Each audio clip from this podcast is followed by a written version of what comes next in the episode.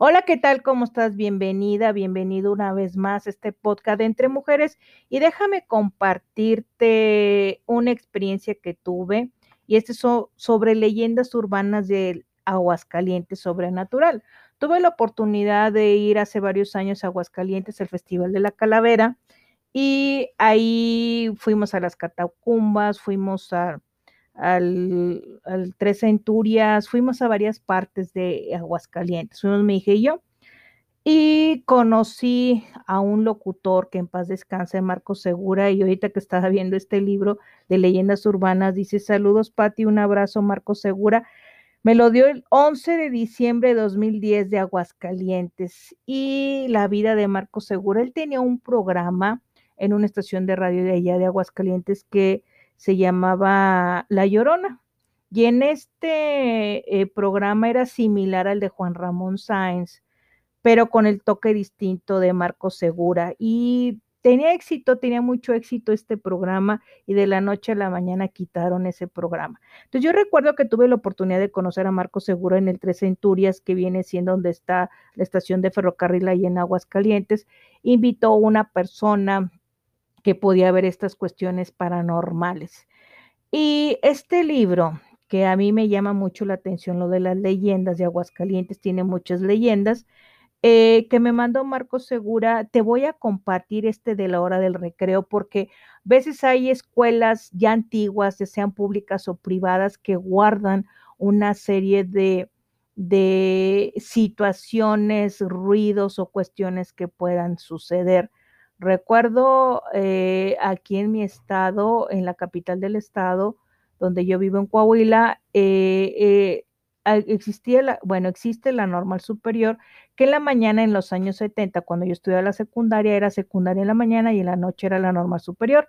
Y ahí en el ático o en la parte de arriba, en la cúpula, decían que sucedían cosas. Era una escuela antigua, su construcción es antigua, con pisos de madera, que la madera truena y bueno, escondían una serie de, de situaciones o leyendas que yo no recuerdo ninguna, pero, pero aquí te voy a compartir este de la hora del recreo y tal así, tal como viene, dice. Desde que tengo uso de razón, una escuela primaria en particular ha llamado mi atención por la gran cantidad de leyendas e historias sobre fantasmas y aparecidos dentro del edificio. Ubicado a un lado de la iglesia San Juan, encontramos un inmueble de dos plantas que ocupaba parte de lo que fuera el antiguo hospital de San Juan de Dios. Al finales del siglo pasado y debidos a trabajos de mejoras del inmueble, se encontraron restos humanos que presubliblemente vendrían a corroborar la existencia de un cementerio en el lugar, ya que la escuela funcionaba a principios del siglo XX y el panteón como tal fue clausurado en la época de la Reforma. También se menciona que el edificio lo ocupó inicialmente una orden religiosa y que debido a los cambios políticos del país, este pasó a propiedad del gobierno. Al iniciar las investigaciones con respecto a la existencia de fantasmas en la escuela, decidimos localizar personas que pudieran dar su testimonio sobre algún hecho ocurrido en la mencionada escuela.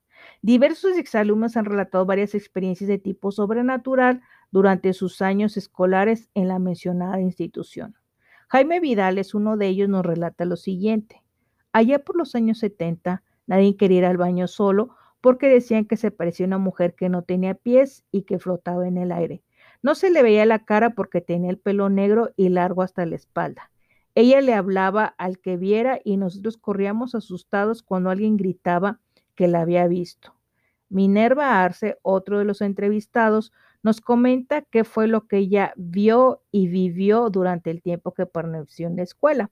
En aquel tiempo nadie me creyó lo que vi, ya que las maestras y mi mamá me decían que lo que, vi que, lo que yo veía era inventado. Era el año de 1983 y yo estaba en tercer año de primaria. Ese día, no recuerdo la fecha, miraba por la ventana que da hacia el patio entre los árboles, observé a dos niños vestidos de blanco que me hacían señas que fuera con ellos. Lupita, la niña con la que compartía la mesa, no podía verlos y por más, por más que señalaba el lugar, ella me decía que no había nadie en ese lugar.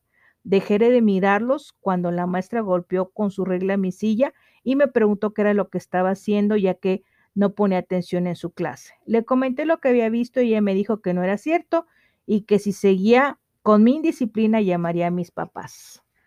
Al tener la información sobre los hechos sobrenaturales que ahí ocurren y teniendo como base la serie de historias contadas a través de los años, nuestro siguiente paso fue obtener evidencias sobre los fenómenos paranormales. Lógicamente, investigar en una escuela pública es bastante difícil porque el trabajo que se realizó desde el exterior del inmueble. Se realizaron varias tomas fotográficas y acercamientos con una videocámara. Después de obtener varias imágenes, se decidió analizar detalladamente cada fotografía y muestran las evidencias de la fotografía.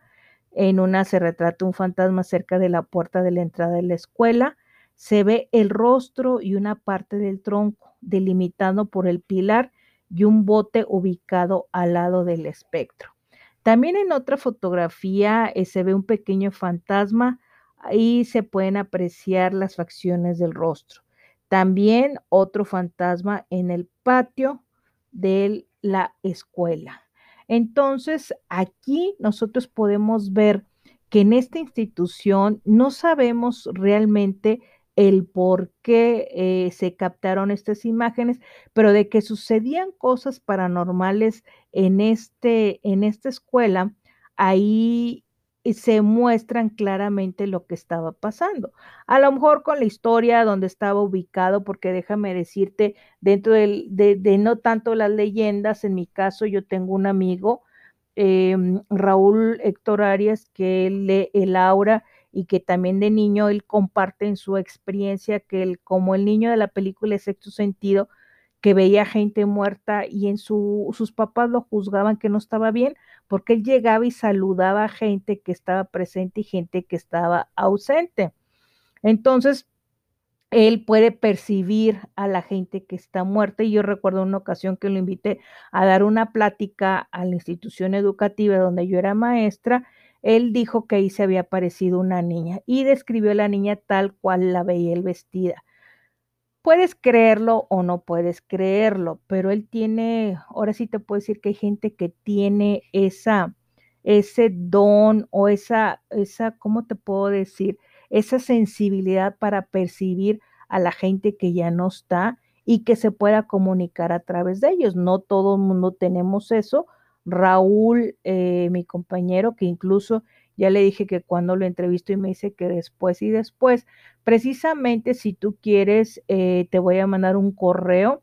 Este correo, si quieres anotarlo, se llama, el correo es por Hotmail, es entre guion bajo mujeres arroba hotmail.com, repito, entre guion bajo mujeres arroba hotmail.com, porque él da lectura a Laura, si tú le mandas el nombre, él te puede este, decir qué es lo que ve, y él ve a gente que, ya no está. Entonces yo recuerdo que en esa ocasión Raúl, em, que fue, dijo, donde en el edificio donde estamos, que percibía que en ese edificio ahí había existido una hacienda y describió una niña que andaba vagando por ahí. Y muchos de los alumnos coincidieron que cada vez que ellos iban al baño, tenían miedo de ir al baño del tercer piso porque se les apagaba la luz. Y yo no sé, así como en esto, en varias escuelas pudiera haber llegado a suceder ese tipo de situaciones. Eso lo comentaron los alumnos, eso lo comentó Raúl, de que esa niña andaba vagando en esa institución educativa.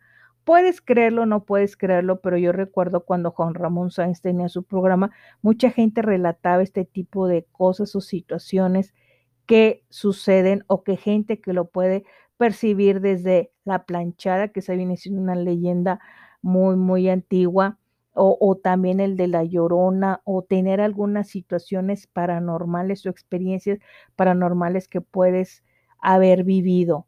Y esto es algo que, sucedió en, en, esta institución de allá en Aguascalientes. Y bueno, este libro se tituló Leyendas Urbanas del Aguascalientes Sobrenatural, que hay muchas Em, leyendas que existen en cada uno de los municipios de nuestra República Mexicana, aquí en Saltillo.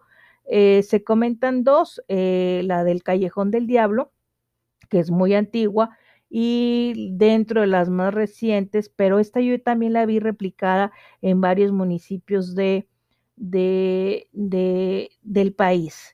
En esto existía aquí un salón de fiestas que se llamaba el Tex-Mex, donde dicen que el diablo eh, bailó con una persona y que se subió el toro mecánico y que se le cayó eh, la bota y que se le vio la pezuña de lo que nosotros podemos creer que sea un diablo.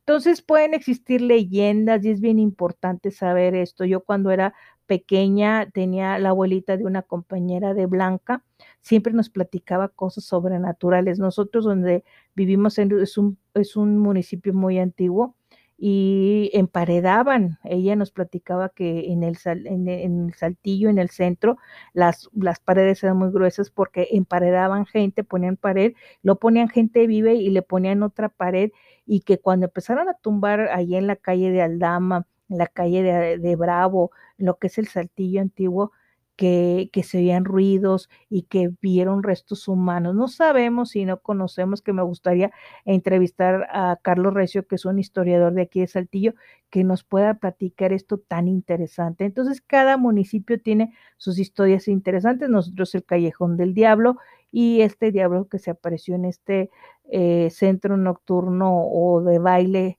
que se llamaba el Tex-Mex. Bueno, espero que te haya gustado esto. Eh, nos vemos en el siguiente podcast aquí en Entre Mujeres. Hasta pronto. Bye.